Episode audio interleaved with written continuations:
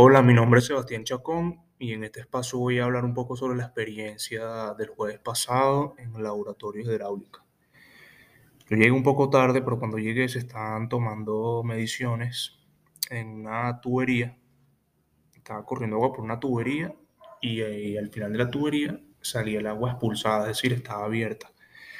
Se veía la parábola que describía el chorro de agua saliendo y se estaban tomando mediciones del diámetro de, esa, de, de ese volumen de control, por así decirlo. Este, el chorro chocaba con un dinamómetro, medía la fuerza con la que el agua pegaba ahí y las medidas las arrojaba en kilogramos de fuerza se podía ver cómo subiendo, bajando el dinamómetro, el chorro pegaba más fuerte o más débil, dependiendo del punto de la parábola donde pegara. Este, después estuvimos una experiencia en flujo a superficie libre. Este, pudimos observar los distintos regímenes de flujo, el subcrítico, crítico y supercrítico.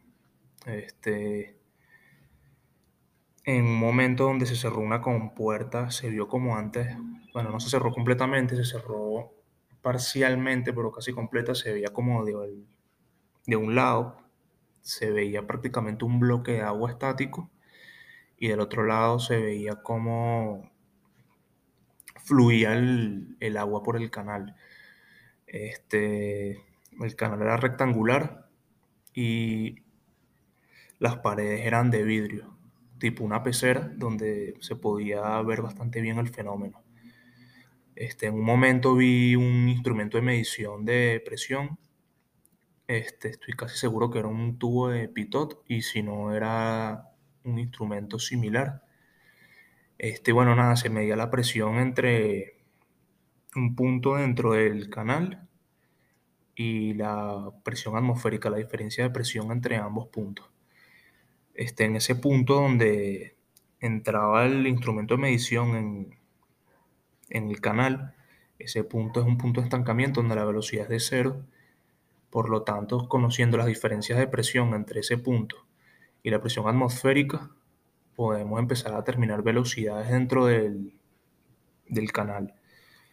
Este, dentro del canal, en el experimento del canal, también vimos en un momento se vieron las líneas de flujo potencial, se llegaron a observar los vórtices, este, ¿qué más así? Ah, bueno, también se generó una ola cerrando la compuerta que estaba del otro extremo, variando, como abriendo y cerrando las compuertas, se vio como el, flujo en el fluido iba cambiando. Este, después hicimos una, una práctica con los, unos piezómetros que estaban conformados por unas tuberías de cobre. Habían varias válvulas y el objetivo era observar la diferencia de presión entre cada una de esos fluidos. Entonces abríamos una primera válvula, observábamos el, el manómetro que funcionaba con mercurio y estábamos tomando las mediciones en centímetros de mercurio. Entonces cerrábamos la válvula después de tomar la medición y abríamos la siguiente y íbamos viendo cómo iba disminuyendo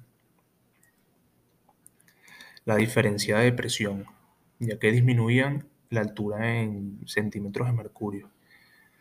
Este, recuerdo haber medido con una cinta métrica la distancia horizontal entre, entre, los, entre las válvulas de cada fluido este, también un tanque cilíndrico. Observamos una salida de, agua, también un chorro. Lo observamos en flujo laminar. Primero un flujo turbulento y después poco a poco con manipulando la válvula se fue viendo el flujo laminar u ordenado.